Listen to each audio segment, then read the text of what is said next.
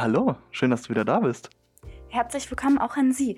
Heute wollen wir uns das sinnliche, zauberhafte Vorspiel anschauen. Wir haben es ja schon im letzten Podcast ein bisschen angeschnitten, haben geschaut, wie man eben das Sexerlebnis mit dem Ivana-Model oder einer anderen Partnerin intensivieren kann, wie man eben noch mehr aus dem eigentlichen Sex machen kann. Und gerade da ist das Vorspiel, glaube ich, ein sehr, sehr wichtiger Part. Und da wollen wir uns heute so ein bisschen mit Ihnen drüber unterhalten und schauen, was man alles herausfinden kann. Und ja, wo wollen wir denn da jetzt starten am besten? Naja, wie machen wir es noch besser? Wie können wir das Vorspiel noch mehr genießen? Schöne Frage. Wie können wir es intensivieren? Vorspiel ist nicht gleich Vorspiel, dabei gibt es viele Variationen und das gehört miteinander herausgefunden. Ganz genau. Ich glaube auch, man kann das sehr, sehr gut zu zweit herausfinden und einfach so ein bisschen die Körper im Endeffekt erkunden. Um deine Frage zu beantworten, müssen wir, glaube ich, sogar noch mal einen Schritt zurückgehen und überlegen, okay, oder schauen, was macht das Vorspiel überhaupt mit uns? Dass es schön ist, dass es sinnlich ist, dass es einfach Spaß macht, ist, glaube ich, jedem klar. Ebenso wie der eigentliche Sex. Aber wieso ist das überhaupt so? Warum ist das so? Was macht das mit uns im Endeffekt? Ich glaube, ganz grundlegend kann man sagen, hey, das Vorspiel, ähnlich wie eben auch andere sexuelle Aktivitäten, lösen im Körper Reaktionen aus sowohl körperliche als auch psychologische Reaktionen.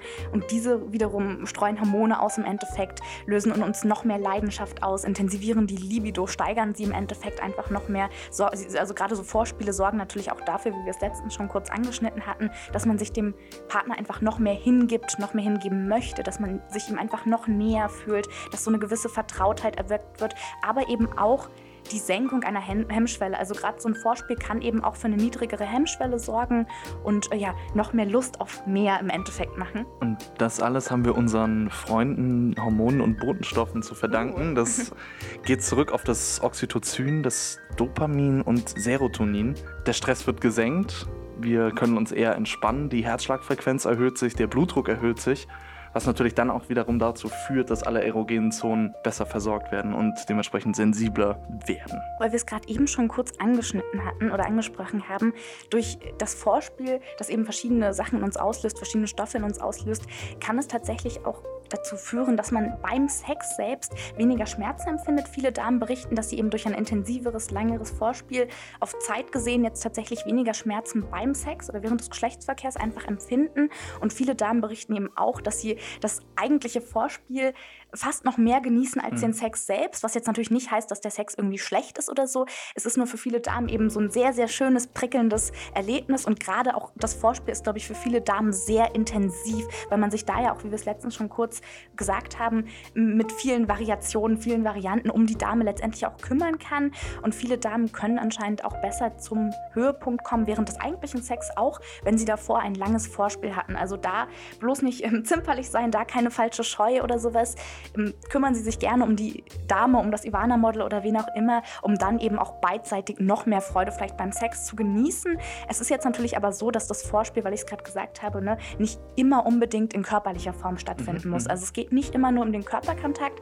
Wenn Sie jetzt gerade weiter weg von Ihrer Dame entfernt sein sollten, können es natürlich auch sexy WhatsApp-Nachrichten, irgendwelche verführerischen Voice-Messages oder ähnliches tun. Ne? Also auch mit Geräuschen und schönen Stimmen kann man ja im Endeffekt anheizen und mhm. die Stimmung ankurbeln sage ich mal. Da kann man sich, glaube ich, wild ausleben. Das Vorspiel kann natürlich auch einfach dementsprechend orts- und zeitunabhängig stattfinden. Das ist so ein bisschen das Schöne daran.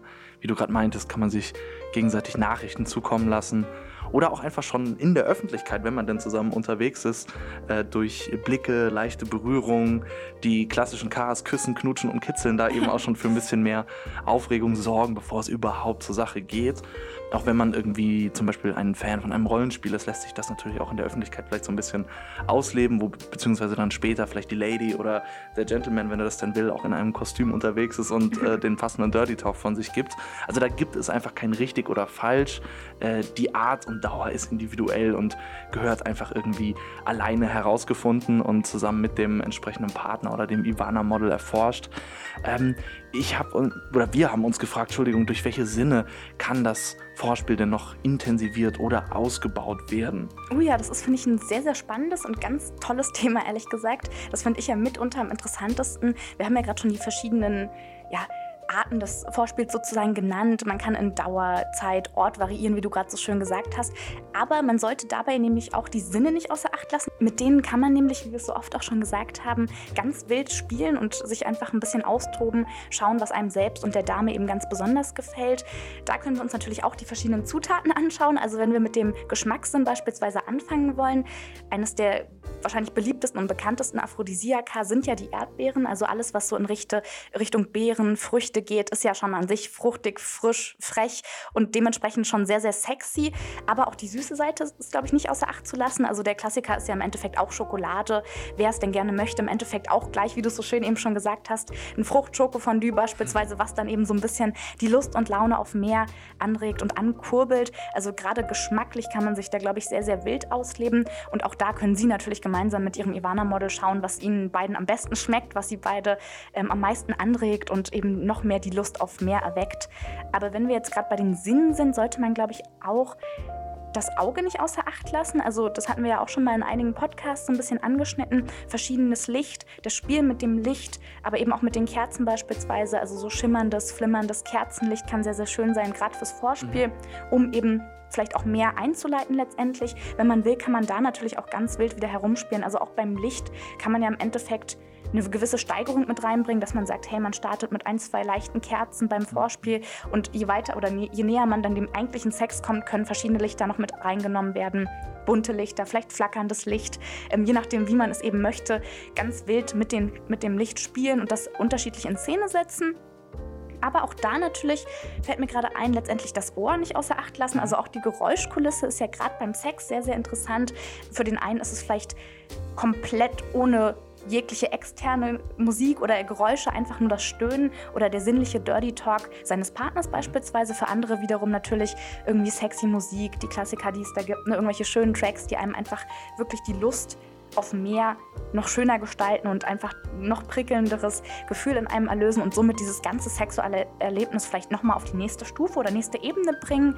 Wenn man jetzt so bei Geräuschen und Musik ist, kann man natürlich auch gleich letztendlich den Tanz mit einbringen. Also auch da, durch Tanzen kann natürlich auch ein schönes Vorspiel irgendwie vonstatten gehen. Ne? Also wenn man jetzt sagt, hey, beispielsweise ein Striptease für den Herren oder umgekehrt für die Dame, aber auch das beidseitige, das gemeinsame Tanzen kann ja sehr, sehr schön sein. Und ich glaube auch so gerade Tanzen, wenn man jetzt sagt, so ein langsames, nahes Tanzen verbindet einen ja auch nochmal, bringt irgendwie noch mehr Nähe bei sich selbst und dem Partner ein. Also da kann man, glaube ich, ja, das auf viele verschiedene Arten ausleben sozusagen. Und auch hier wieder, wie wir es letztens schon gesagt haben, Massagen beispielsweise. Mhm. Ne? Also mhm. sexy Berührungen sind immer schön und mhm. gerade als Vorspiel kann man jegliche Berührungen, wie wir es im letzten Podcast gesagt hatten, im Endeffekt nutzen, um eben noch mehr, noch mehr Lust zu haben und noch mehr Lust zu steigern.